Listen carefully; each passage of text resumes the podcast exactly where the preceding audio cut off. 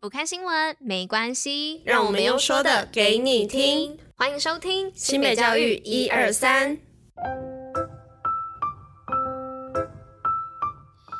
大家吃饭了吗？我是珍珍，大家午安。今天是九月二十七号，礼拜三，新美教育一二三的第三百六十八集，同时也是第三季的第一百七十九集喽。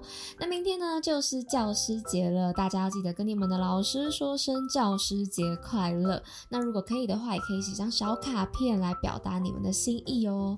好啦，就提醒大家，明天是教师节，要记得说教师节快乐。那也祝福全天下的老师们教师节快乐，辛苦了。好啦，那接下来呢，就让们进入今天的运动跟新闻吧，Go Go！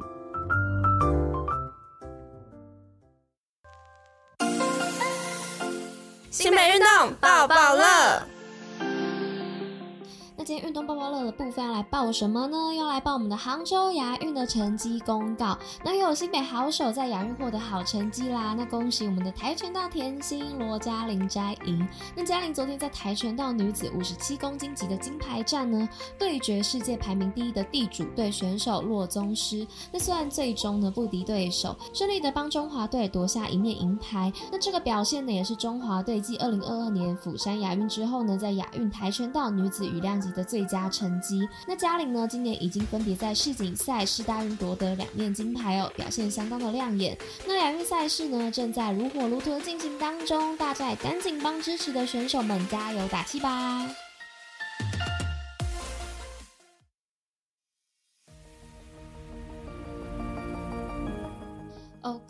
来到今天新闻的部分，第一则新闻要来说的是巴黎国中图书馆开馆展，推出熟客卡几点推阅读。那巴黎国中呢，在开学的时候都会举办图书馆的开馆展，那以那一年我们错过的新书为主题哦，吸引学生呢踏入图书馆。那学校也致力推广阅读，那每周固定上八本的新书，把图书馆当做书店在经营，那增加新鲜的感觉哦。那巴黎国中图书馆呢也推出了熟客卡，那只要学生来图书馆并完成指定的任务，就可以几点兑换奖品，让学生呢进到图书馆养成阅读的好习惯。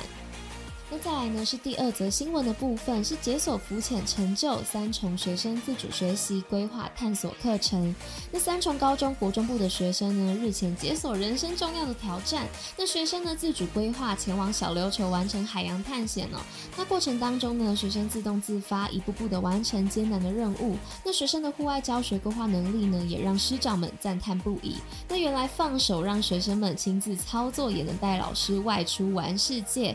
那本次。负责带队的老师表示呢，看到教育实验班的学生勇于承担责任呢，一起创造出属于大家的课程，更将它付诸行动。那这一定会为学生的生涯当中有一个难得的奇幻回忆。那更期待这一次的经验呢，能够在校内以及新北市传承下去，成为学生自主学习参加的学习范本。再来第三则新闻的部分呢，是乌来国中小科学职人体验，学生快乐学习。那乌来国中小与台湾育苗和公益协会、青年共创发展协会等单位呢，共同举办 STEAM 科学实验以及新北青年创业市集，让学校的学生呢体验科学的乐趣与进行职人体验，那了解目前职业的新趋势哦。那希望能够培养学生勇于探索的精神，在面对未来时呢，能更有竞争力。紧接着是今天最后一则新闻的部分，是新埔国中全龄共融场域携手企业打造纸空间三点零。那新北市新埔国中的老旧补校教室改造升级，那于日前呢办理落成典礼。那本次改造计划呢是由文化局、教育局、经济部工业局、台湾设计研究院、正荣纸业以及无印良品空间改造计划团队共同合作。那运用一百 percent 的再生纸材呢，打造全龄的学习空间，将补校的教室呢。升级为可世代共学的场域，那同时兼顾环保的需求，实现永续发展的目标，那也让来上课的学生呢能有更好的学习环境。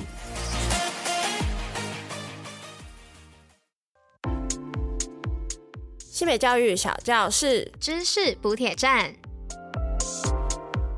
噔噔噔，那今天的知识补帖站要来跟大家分享什么呢？要来分享的是生日竟然不止一个。那生日快乐呢，是大家在自己生日时都期待收到朋友或家人的祝福以及礼物。毕竟呢，生日是一年只有一次的节日，大家都会特别的珍惜。但是在希腊呢，有个特别的传统哦，就是大部分的希腊人呢都拥有两个生日，分别是出生日和命名的日子。至于为什么希腊人会有两个生日呢？这一切都归功于他们的宗教传统。因为呢，在希腊有超过九十 percent 的居民呢都是信仰东正教，而东正教呢是有属于自己的圣人日历的。那在日历当中呢，每一天都会对应到不同的圣人。与此同时呢，信仰于东正教的希腊人都习惯将自己的小孩取上圣人的名字哦。那当小孩的名字呢对应到圣人日历上的名字和日期时，那一天呢也就是小孩的命名日。而对于希腊人来说呢，命名日的重要性更胜于出生日哦。也因为如此呢，那许多希腊的长者。他们甚至只记得自己的命名日，而忘记自己的出生日哦。那不过对于年轻一辈的希腊人来说呢，他们还是非常重视自己的出生日。因此，在每年的生日和命名日的时候啊，他们还是会和亲朋好友聚集在一起举办庆祝活动。那最后呢，虽然在台湾有农历和国历生日之分哦，但我们多半呢不会特别庆祝农历生日啊。当然这也是看人啊，不一定每个人都是这样。但是呢，在形式上呢，还是只有过一次生日吧。简单来说，跟希腊的文化上呢，还是是有些许的差异哦。那大家是喜欢过农历生日还是国历生日呢？欢迎留言跟我们分享哦。好啦，那以上呢就是今天跟大家分享的新北教育一二三第三百六十八集，就到这边啦。那我们就明天见喽，大家拜拜。